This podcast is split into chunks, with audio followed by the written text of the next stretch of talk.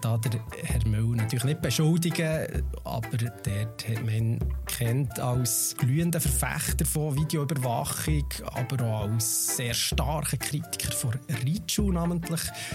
Und ja, das ist klar, wenn, wenn so ein Gesetzesartikel auf das Tablet kommt, dass man da ihn äh, in die Pflicht nimmt.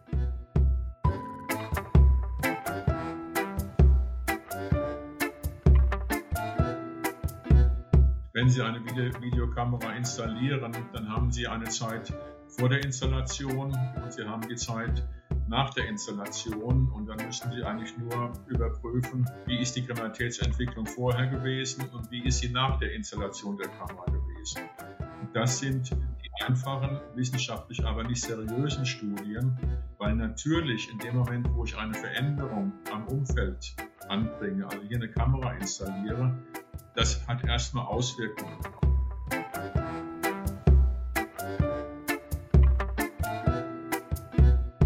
Dritschuh.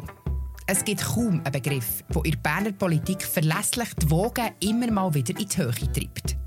Und nicht viel hinten dran kommt das Schlagwort Videoüberwachung. Und die Kombination von diesen beiden sorgt aktuell für mächtig Zündstoff in der Stadt und im Kanton Bern.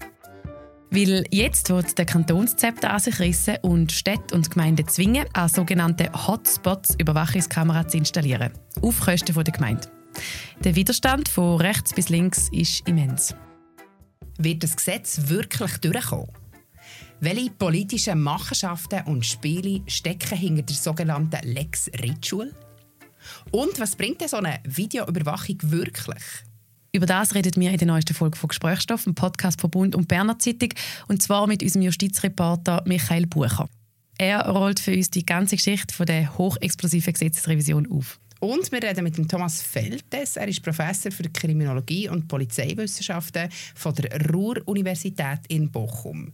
Er erklärt, was Videoüberwachung wirklich bringt. Mein Name ist Vivian Kuster. Und ich bin Sibyl Hartmann. Und die Stimme, die die Reaktionen der Leserinnen und Leser eingesprochen hat, die gehört er Laura Waldorf. Michael, du hast diese Woche eine Geschichte geschrieben um die sogenannte Lex Ritschu. Wo fängt die Geschichte an? Ja, es geht dabei um einen umstrittenen Gesetzesartikel. Der ist im September 2021 im Bernischen Grossen Rat behandelt worden und auch überwiesen worden. Der Gesetzesartikel sieht vor, dass der Kanton Gemeinden kann zwingen dass sie an gewissen Hotspots mit sogenannter erhöhter Gefahrlage können Videoüberwachung erzwingen und äh, das ist so ein, ein letztes Zwangsmittel, das der Kanton soll können einsetzen kann. Also, man empfiehlt es zuerst einer Gemeinde und wenn sie dann immer noch nicht dort könnte, der Kanton sie zwingen für so eine Videoüberwachung. Um das geht es eigentlich ursprünglich. Und wer hat die Motion eingereicht? Ja, das war ein Mittepolitiker, der Francesco Rappa, hat die eingereicht. Er hat das dann so begründet, der Zwang hat er so ein probiert abzuspielen, gesagt, nein, nein, es, ging eigentlich mehr darum, dass man vermeiden will, dass an bürokratischen Zuständigkeitsfragen die Sicherheit darunter leiden könnte. Das war so ein bisschen seine äh, Begründung.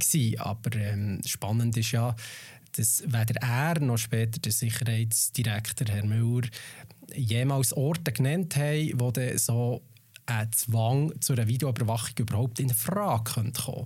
Und das hat natürlich Kritikerinnen und Kritiker auf den Plan gerufen und gesagt, ja, wenn man nicht mal Orte kann nennen kann, wieso braucht es denn überhaupt so ein Gesetz? Du nennst es Lex Ritschu. Also ist eigentlich schon alles wie klar, woher dass man vermutet, dass es abzielt. Ja, der Begriff ist natürlich von Gegnerinnen und Gegnern übernommen von diesem Gesetzesartikel es gibt natürlich die, die sagen, weil keine Orte genannt werden, haben namentlich äh, rot-grüne Städte das Gefühl, es ist klar, da wo der Kanton, der bürgerlich dominierte Kanton, die rot-grünen Städte in die Schranken weisen, wo sie denen in den Augen nicht stand bringen, eine Videoüberwachung einzuführen, wo man quasi über einen Umweg vom Kanton das denen aufzwingen. Und da sind natürlich die rot-grünen Städte empört. Und dann gibt es Kritikerinnen und Kritiker, die noch weitergehen, namentlich äh, linke Stadt Berner Politikerinnen und Politiker, die finden, ja, es ist von Anfang an um die Reitschuh gegangen. Wir wissen auch, die ist ein Ausgeh-Hotspot und die vermuten, dass dort die Bürgerlichen im Kanton wollen, über einen Umweg von Kantonspolitik die Stadt Bern in die Schranken weisen. Hat es einen konkreten Anlass gegeben, warum der Rappa den Vorstoß ähm, eingereicht hat? Ein konkreter Anlass ist mir nicht bekannt, aber ich meine, ja, Thema Videoüberwachung zum Kriminalität vorbeugen ist ein Dauerthema und Jetzt gibt es natürlich ähm, Kritikerinnen und Kritiker, die sagen, da hat es sich um einen sogenannten bestellten Vorstoß gehandelt. Also das, das sind so Gerüchte, die immer mal wieder, also so Politspiele, die immer mal wieder ins Spiel gebracht werden, dass ähm, Regierungsräte, die selber keine Vorstöße einreichen können, dass die äh, Parlamentarier einspannen, die im, im Sinn von ihnen etwas einreichen. Und das sehen natürlich Kritiker hier auch vorliegen. Aber das wird der Herr Müller natürlich nicht beschuldigen. Aber man muss auch ganz klar sehen, so Politspiele, bestellte Vorstöße, das kommt in beiden Lagern sicher vor, also links wie rechts. Da darf man nicht naiv sein. Bei dem Gesetz gibt es eine zentrale politische Figur, die jetzt immer wieder in den Fokus rückt. Das ist der FDP-Regierungsrat Philipp Müller. Wer ist er und wieso ist er so in den Fokus geraten? Ja, das hat natürlich mit seiner Vergangenheit zu tun. Er war lange im Grossrat vom Kanton Er war lange im Stadtparlament und dort hat man kennt als glühender Verfechter von Videoüberwachung, aber auch als äh, sehr starker Kritiker von Ritschu namentlich. Und ja, das ist klar, wenn, wenn so ein Gesetzesartikel auf das Tablet kommt, dass man da ihn äh, in die Pflicht nimmt. Er streitet es natürlich ab. Er sagt, er tue nur einen Vorstoß umsetzen, den das Parlament hat überwiesen Und da ja, muss man ihm recht geben. Der Vorstoß ist vom Parlament überwiesen worden. Aber man kann ihm sicher auch äh, nicht absprechen, dass er das Gesetz sicher unterstützt und, und, und will umsetzen und dass da vielleicht der Einschub bei ihm äh, auch früher oder später auf den Plan kommt, wenn es um so Hotspots geht. Was ist seine Rolle als Sicherheitsdirektor im Kontext von dem Gesetz? Ja, also wie gesagt, er äh, kann das Gesetz dann umsetzen. Das ist übrigens auch sehr umstritten in diesem Gesetzesartikel. Der besagt nämlich, dass so ein Zwang zur Videoüberwachung nicht der Gesamtregierungsrat beschließt, sondern einzig und allein die Sicherheitsdirektion von Herrn Müller. Und das ist ein Punkt, wo, wo, wo sogar äh, SVP kritisiert in ihrer Vernehmlassungsantwort, dass es dann auch so eine Machtballung gibt bei, beim Sicherheitsdirektor und der Gemeindeverband, der ja auch dagegen ist, findet das sogar, das könnte dann äh, politisch motivierte, willkürliche Entscheidungen fördern. Also ganz konkret, der FDP-Sicherheitsdirektor Philipp Müller kann in einem Einzelfall entscheiden, wo so ein Hotspot muss überwacht werden ja, wenn man sich mit der Gemeinde nicht einigen kann und die das nicht will, äh, könnte er nach dem neuesten Gesetz, wenn es dann durchkommt, ja, könnte er also einen Zwang durchführen. Und äh, der andere Grund, wieso das auch noch sehr umstritten ist, ist natürlich, die Gemeinden müssten das dann sogar noch zahlen. Also, es sind wirklich sehr viele Punkte, wo sich da jetzt Gemeinden natürlich dagegen wehren. An dieser Stelle werden wir noch festhalten, dass wir sehr gerne Philipp Müller selber gehört hätten. Er hat leider nicht persönlich im Podcast Stellung nehmen, uns aber eine schriftliche Antwort auf unsere Fragen gegeben. Wir haben ihn gefragt, was er dazu sagt, dass die Forschung die Wirksamkeit der Videoüberwachung bezweifelt. Er schreibt im O-Ton, eine Videoüberwachung allein kann natürlich nicht alle Gewaltdelikte an einem Ort verhindern, aber es ist ein Element, das helfen kann. Und natürlich haben wir ihn auch mit der Kritik konfrontiert, dass das Gesetz auf Drittschule abziele. Und ihm ist es wichtig, nicht als Kritiker von der Ritual selber dargestellt zu werden, sondern als Kritiker von der Gewalt, wo Zitat dort immer wieder stattfindet. Im Umfeld der Reitschule passieren leider immer wieder Delikte und es wäre zu wünschen, dass der Vorplatz und die Schützematte ein Ort ist, wo man sich gewaltfrei aufhalten kann. Zurück zu der Lex Ritschu. Michael, wie weit ist die Gesetzesrevision? An welchem Punkt stehen wir? Die Gesetzesrevision, also das ist eigentlich das Polizeigesetz, das revidiert wird. Und das ist nur ein Artikel daraus. Und das als Ganzes ist jetzt in die sogenannte Vernehmlassung gegangen. Also Parteien, Städte, Verbände können Stellung nehmen. Und das haben sie gemacht. Und da ist jetzt sehr viel Widerstand gekommen. Und das Gesetz wird, kann jetzt nochmal überarbeitet werden und dann kommt es nochmal in den Grossen Rat. Und da ist jetzt auch die Frage, ja, ob, ob das wirklich dort überhaupt durchkommt, weil ja, schließlich der Gemeinsverband ist da, was sich massiv wehrt dagegen, viele Parteien.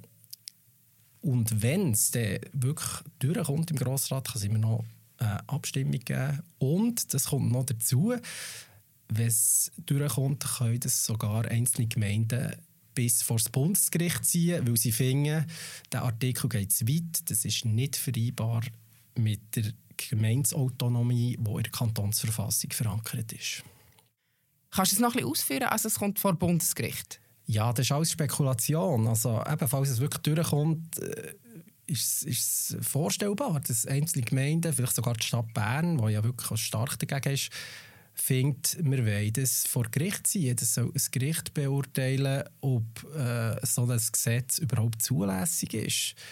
Und das wäre schon noch spannend, wenn es vor Bundesgericht landet und eventuell noch das Bundesgericht sagt, nein, geht nicht, dann wäre das dann das zweite Mal innerhalb von kurzer Zeit, wo einzelne Artikel aus dem Polizeigesetz vor Bundesgericht scheitern. Weil vor drei Jahren erst hat's ja, ist das neue Polizeigesetz in Kraft getreten und schon dann hat es vier Artikel gegeben, wo das Bundesgericht gesagt hat, das ist nicht zulässig. Und wenn das jetzt nochmal vorkommt, ja, das wäre dann auch schon äh, ein starkes Stück, ja. Also ist es nicht sowieso schon zum Scheitern verurteilt? Das kann ich zu wenig sagen. Das ist eine rechtliche Frage. Das werden die Richter müssen abklären Da werde ich jetzt wirklich nicht vorgreifen. Und eben, wie gesagt, es ist noch ein langer Weg. Es ist noch nicht mal klar, ob es durch den Grossrat kommt. Was ich bei dem ganzen Fall spannend finde, ist, dass man eigentlich sehr viel über politische Spiele lernt, oder? Das ist so das kann man hier sehr exemplarisch aufzeichnen.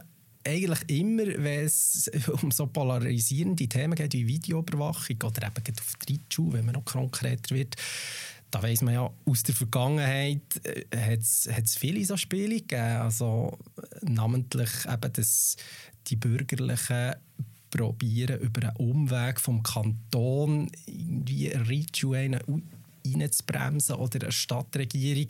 Das hat es dann zumal gegeben, als die junge SVP hat probiert, via kantonalen Finanzausgleich Ritschul den Geldhahn zuzudrehen. Das hat dann das Bundesgericht unterbunden, gesagt, nein, das geht nicht.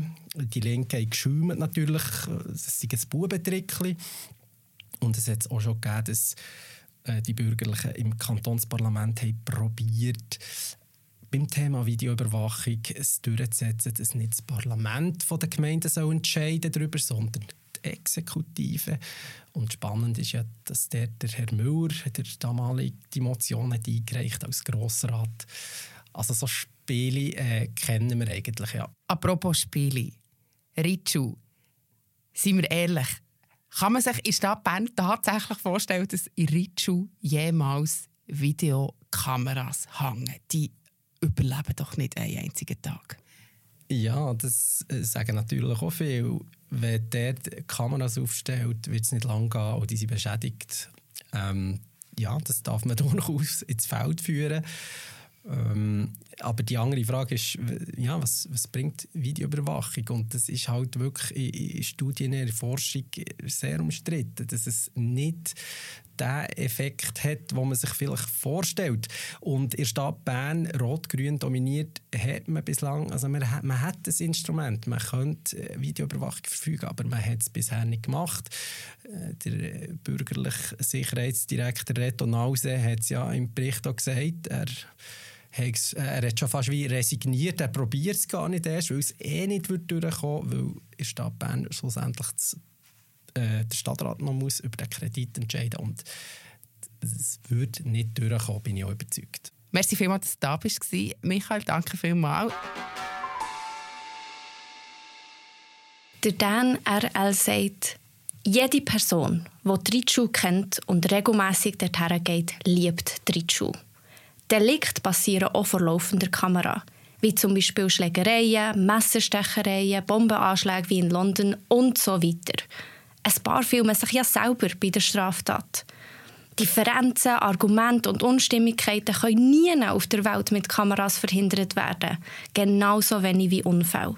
In der Ritschule passieren nicht mehr Delikte als sonst in der Schweiz und die Kameras ändern gerade gar nichts dran. Der Dario Vignola sagt, Präventive Videoüberwachung bringt höchstens im ÖV etwas. Damit ist eigentlich alles schon gesagt. Am Überwachungsstaat sollte man der Regel schieben. Der Mark Kauer sagt, Überwachungskameras haben mit Sicherheit nichts zu tun. Aber umso mehr mit dem Ende der Freiheit und Privatsphäre im öffentlichen Raum. Es ist erschreckend, wie viele Leute bereit sind, die wichtigsten Güter von einem Menschen über Bord zu werfen, nur für sich am Traum von einer Sicherheit herzugeben, die es so gar nicht gibt. Der Chana meint, wenn ich mir die Unsummen vorstelle, die seit Jahren in die Location gesteckt werden, sind die Kosten der Videoüberwachung ein kleiner Klacks dagegen. Wie viele Polizisten haben in den letzten Jahren ihre Freizeit müssen hergeben für Aktionen rund um die Ritschule? eher zu viel, würde ich sagen. Die Stunden sind dann eben auch zu berechnen. Der Sepp Zinsli sagt, wo ist das Problem? Als Bürger, der nichts zu befürchten hat, sehe ich damit gar kein Problem. Es ist langsam an der Zeit, die Ritschule mal in die Pflicht zu nehmen. Der Nicola schreibt, es geht nicht um systematische Überwachung, sondern nur um punktuelle, wenn es eine Häufung von Gewalt- oder Sexualdelikt gibt und die Stadt nicht handelt. Die Aufnahmen werden überhaupt nur angeschaut, wenn solche Delikte passieren. Und Kameras helfen erwiesenermaßen bei der Ermittlung von Tätern. Das zeigt die Realität. Täter werden dank der Kameras ermittelt und darum verhindern sie Taten. Das zählt. Und nicht irgendwelche Untersuchungen, wo nur die Meinung der Auftraggeber wiedergegeben werden. Wenn Sie eine Videokamera installieren, dann haben Sie eine Zeit vor der Installation und Sie haben die Zeit nach der Installation und dann müssen Sie eigentlich nur überprüfen, wie ist die Kriminalitätsentwicklung vorher gewesen und wie ist sie nach der Installation der Kamera gewesen. Das sind die einfachen, wissenschaftlich aber nicht seriösen Studien, weil natürlich in dem Moment, wo ich eine Veränderung am Umfeld anbringe, also hier eine Kamera installiere, das hat erstmal Auswirkungen. Man muss dann tatsächlich, und das haben die seriösen Forschungen dann eben auch gemacht, Monate oder auch gar Jahre danach versuchen herauszufinden, hat das eine Veränderung bewirkt. Und die Forschungen, die dieses rigide Instrumentarium anlegen, die kommen dann zum Ergebnis, dass ähm, ja, die Zahlen doch nicht so episch zurückgegangen sind, ähm, wie man das im Vorfeld erwartet hat. Das ist die Stimme von Thomas Feltes. Er forscht seit langer Zeit zur Polizeiarbeit und hat unter anderem auch sehr viele Studien zusammengetragen zum Thema Videoüberwachung. Und ich konnte mit ihm reden. Welche Vorteile bringt eine Videoüberwachung in der Polizeiarbeit? Also ganz allgemein gefragt. Naja, das ist schon mal die Grundfrage im Grunde genommen, ob sie überhaupt Vorteile bringt. Ähm, sie wird angewendet ganz oft und auch in vielen großen Städten in Deutschland. Das Grundproblem ist ähm, bei der Videoüberwachung, ähm, dass sie im Grunde genommen nur dann wirklich effektiv ist, wenn diese Aufnahmen quasi in Echtzeit kontrolliert werden und wenn sichergestellt ist, dass dann auch quasi sofort entsprechende Hilfe oder eine Streife oder ein Polizeibeamter zur Verfügung ist, der unter Umständen in der Situation tätig werden kann. Also alles das, was wir uns im Allgemeinen vorstellen, dass man unter Umständen einen Straftäter bei der Tat beobachtet und ihn anhand der Videoaufzeichnung identifizieren kann. Das ist zwar vom Prinzip her möglich, aber dazu brauchen Sie diesen Täter erst einmal, weil Sie das Gesicht ja quasi vergleichen müssen. Und selbst wenn Sie einen Täter jetzt in Aktion sehen, es in der Regel nicht möglich ist, hinterher den Täter zu identifizieren, es sei denn, sie haben ihn verhaftet und können dann die Bilder vergleichen. Also es bleibt im Grunde genommen einerseits als positiver Effekt, das wird auch immer wieder berichtet, ähm, dass die Bürger sich angeblich sicherer fühlen in den Bereichen, wo es eine Videoüberwachung gibt. Aber andererseits ist es natürlich ein relativ großer Aufwand und die Polizei muss auch sicherstellen, dass diese Aufnahmen entsprechend zeitnah ausgewertet werden. Was sagt die Forschung? Bei welchen Delikten hat Videoüberwachung eine präventive Wirkung? Naja, sie ist tatsächlich dort erfolgreich, ähm, wo sie Parkplätze für PKWs ähm, ins Blickfeld nimmt. Das sind die einzigen Forschungsergebnisse, die wir aus dem Ausland haben, wo sich Videoüberwachung tatsächlich als effektiv dargestellt hat. Ähm, zumindest in England gibt es eine ganze Reihe von entsprechenden Forschungen. Aber die empirischen Studien, die wir haben und die verlässlichen und auch die Metastudien, die die Studien wiederum auch bewertet haben anhand ihrer wissenschaftlichen Seriosität, die kommen zum Ergebnis, dass ähm, die tatsächlichen Abschreckungseffekte eher gering sind und dass die, die Wirkung auch eher gering ist und vor allen Dingen, dass das Verhältnis zwischen Aufwand und Ergebnis und unter Berücksichtigung des Datenschutzes dann eben auch am Ende nicht mehr stimmt. Wie misst man so etwas? Also wie erforscht man das? Wie kann man Aussagen darüber treffen? Naja, das ist vom Prinzip her relativ einfach. Ähm, wenn Sie eine Videokamera installieren, dann haben Sie eine Zeit vor der Installation und Sie haben die Zeit nach der Installation und dann müssen Sie eigentlich nur überprüfen, nur in Anführungszeichen, wie ist die Kriminalitätsentwicklung vorher gewesen und wie ist sie nach der Installation der Kamera gewesen. Das sind die einfachen, wissenschaftlich aber nicht seriösen Studien, weil natürlich in dem Moment, wo ich eine Veränderung am Umfeld anbringe, also hier eine Kamera installiere, das hat erstmal Auswirkungen, Auswirkungen auf das Verhalten von Menschen. Das wird in der Regel auch bekannt gegeben. Ähm, das sieht man eben auch im äh, Städtebild. Man muss dann tatsächlich, und das haben die seriösen Forschungen dann eben auch gemacht, Monate oder auch gar Jahre danach versuchen herauszufinden, hat das eine Veränderung bewirkt. Und die Forschungen, die dieses rigide Instrumentarium anlegen, die kommen dann zum Ergebnis, dass ähm, ja die Zahlen doch nicht so episch zurückgegangen sind, ähm, wie man das im Vorfeld erwartet hat. Und wir haben, und das wird bei Videoüberwachung auch ganz oft außen vor gelassen, auch einen Verdrängungseffekt. Wir kennen das beispielsweise äh, von äh, Räumen, in denen Drogen gehandelt werden. Wenn Sie hier mit einer Videoüberwachung arbeiten, dann wird sich der Drogenhandel an einen anderen Platz verlagern. Und deshalb gibt es durchaus auch Stimmen aus der Polizei, die sagen, nein, wir wollen das nicht, weil in dem Bereich, wo im Moment der Drogenhandel stattfindet, da wissen wir, wie das läuft, da kennen wir die Beteiligten. Wenn wir das jetzt im Grunde genommen zumachen und das verlagert sich vielleicht auf fünf, sechs andere Bereiche, dann müssen wir erstmal neu anfangen, wieder unsere Strategie aufzustellen. Bei der Videoüberwachung ist es dann so, wenn Sie tatsächlich Drogenhandel in Bereichen haben, wo es den öffentlichen Verkehr im Grunde genommen stört, also zum Beispiel im Vorfeld von Bahnhöfen ähm, oder in Bereichen, wo sich Kinder bewegen, dann kann es durchaus Sinn machen, Videoüberwachung einzusetzen mit dem Ziel, dort im Grunde genommen den Drogenhandel zu unterbinden und woanders hin zu vertreiben. Aber wie gesagt, ähm, ich unterbinde damit keinen Drogenhandel, sondern ich verändere nur den Ort, an dem er stattfindet. Bringt Videoüberwachung eine schnellere Aufklärung von Delikten oder ist die Zeitspanne, bis man die Tatperson findet, genauso lange? Also hilft dann die, das Video eigentlich gar nicht? Also Videoüberwachung ersetzt nicht die übliche polizeiliche Ermittlungsarbeit. Nehmen wir mal ein Beispiel. Wenn Sie sehen, äh, es findet in einer Straße ein Raubüberfall statt. Ähm, einer älteren Dame wird die Handtasche weggerissen und der Täter ist flüchtig. Dann ist schon zum einen die, die Frage, was sehen Sie mehr, als dass da eine Person eine Handtasche wegreißt? In der Regel sehen Sie keine Gesichter. Wenn Sie die Gesichter sehen, können Sie mit den Gesichtern auch nicht unbedingt etwas anfangen. Es sei denn, Sie haben jemanden, der diese Person kennt das Beispiel haben wir bei Fußballspielen ganz oft. oft. Dort kann man Videoüberwachung einsetzen, weil die szenekundigen Beamten diese Person unter Umständen kennen und dann identifizieren können, wenn sie beispielsweise Pyrotechnik gezündet haben. Aber in dem Bereich oder bei dem Beispiel des Raubüberfalls ähm, müssen Sie dann erstmal den, den Täter ermitteln. Das heißt, Sie müssen die ganz normale polizeiliche Arbeit an den Tag legen. Und dann kann das Video unter anderem ein Beweismittel sein, aber auch nur dann, wenn das Gesicht zu erkennen ist.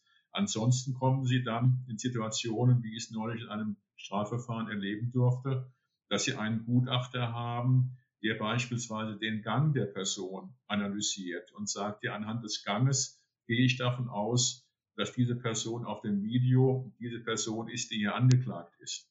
Und damit sind wir dann im Grunde genommen in einem Bereich, wo die Videoüberwachung nicht wirklich weiterführt. Denn auch in diesem konkreten Beispiel, äh, wo ich als Strafverteidiger tätig war, hat es dann nicht dazu beigetragen, dass die Person verurteilt werden konnte, weil es kann kein Gutachter eine hundertprozentig sichere Aussage anhand von Gangmustern geben, dass eine Person diejenige ist, die auf einem Video gesehen wird.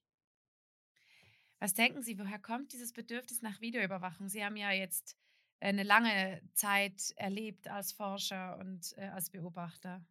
Naja, das hat zum einen damit zu tun, dass ähm, wir generell Räume, wo wir nicht wohnen, sondern wo wir im Grunde genommen uns fremd fühlen, also beispielsweise auf Bahnhofsvorplätzen oder auch in Bahnhöfen selbst oder auch in innerstädtischen Bereichen, äh, wo wir nicht wohnen. Da fühlen wir uns unwohl. Ähm, der Mensch ist ein Gewohnheitstier und da, wo einem fremde Menschen begegnen, und ich habe Selbsterforschungen auch in der Schweiz durchgeführt, vor allen Dingen dort, wo eben Fremde im Sinne von Ausländer oder Menschen mit Migrationshintergrund sich bewegen, dort ist das Furchtniveau generell höher als in dem Bereich, wo ich selbst wohne und die Bürger einschätzen kann. Das ist das eine. Das andere ist, dass man natürlich immer das Gefühl hat, wenn da eine Kamera ist, naja, dann wird mir nichts passieren, dann werde ich beobachtet ähm, und wenn dann etwas passiert, dann ist schneller, relativ schnell Hilfe da, beziehungsweise diese Kameras schrecken ab. Aber beides ist nicht immer gewährleistet. Was denken Sie, wieso probieren es PolitikerInnen trotzdem immer wieder ähm, vermehrt Videoüberwachung zu installieren, obwohl die Daten eine andere Ausgangslage zeigen? Politiker machen das, was ihnen Wählerstimmen bringt. Und äh, Politiker machen das, von dem sie glauben, dass die Allgemeinheit der Bürgerinnen und Bürger das wünscht. Und ähm, da ist es eben tatsächlich so, das wissen wir auch anhand von eigenen Befragungen, wenn Sie Bürger und Bürgerinnen befragen, ob sie Videoüberwachung wollen in bestimmten Bereichen, dann erhalten die eine relativ große Zustimmung. Hinzu kommt, dass die Videoüberwachung in der Regel relativ leicht umsetzbar ist. Ähm, sie ist zwar vom Prinzip her auch eine Finanzinvestition, aber es ist jetzt nicht so, dass ich hier im Grunde genommen ähm, wirklich das große Geldrad drehen muss, sondern ich kann mit relativ wenigen Mitteln dort hier etwas anbieten, was ich politisch gut vermarkten kann. Das ist letztendlich aber Symbolpolitik, weil ähm, wenn man sich kundig macht und die Forschungen vernünftig auswertet, dann kommt man zum Ergebnis, dass damit mittel- bis langfristig überhaupt nichts gewonnen ist, sondern dass man tatsächlich an die sozialen Ursachen von Kriminalität herangehen muss und nicht versuchen muss, mit Videoüberwachung an den Symptomen herumzudoktern. Vivian, was ist dir am meisten bleiben hängen von dem Gespräch mit dem Thomas Feltes? Also ich habe zwei Sachen sehr spannend gefunden. Einerseits der Widerspruch, dass uns Videoüberwachung ein Sicherheitsgefühl vermittelt, obwohl es eigentlich Straftaten nicht merklich verhindert und auch nicht markant zu der Aufklärung beiträgt, was potenzielle Opfer auch gar nicht bringt, wenn sie Opfer geworden sind. Also sie haben dann trotzdem den Schaden erlitten. Und der zweite spannende Punkt, und der hört man auch immer wieder, dass es mehr bringen an den sozialen Ursachen zu arbeiten, als mit Videoüberwachung die grossen Probleme zu lösen. Und Judy ist unbestritten ein Ort, wo immer wieder und sehr gerne viel Symbolpolitik betrieben wird. Ich bin selber wirklich gespannt, ob die Gesetzesrevision wirklich durchkommt im bürgerlich dominierten Kantonsparlament und was denn die linksgrün regierte Stadt oder Stadt oder Gemeinde dagegen unternehmen. Ich würde sagen, wir bleiben dran. Und das war es mit Gesprächsstoff zur Lex Ritual. Wir hören uns in zwei Wochen wieder. Tschüss zusammen. Moderation und Produktion Vivian Kuster und Sibyl Hartmann. Stimme Laura Waldorf. Sounds Anne Hebise.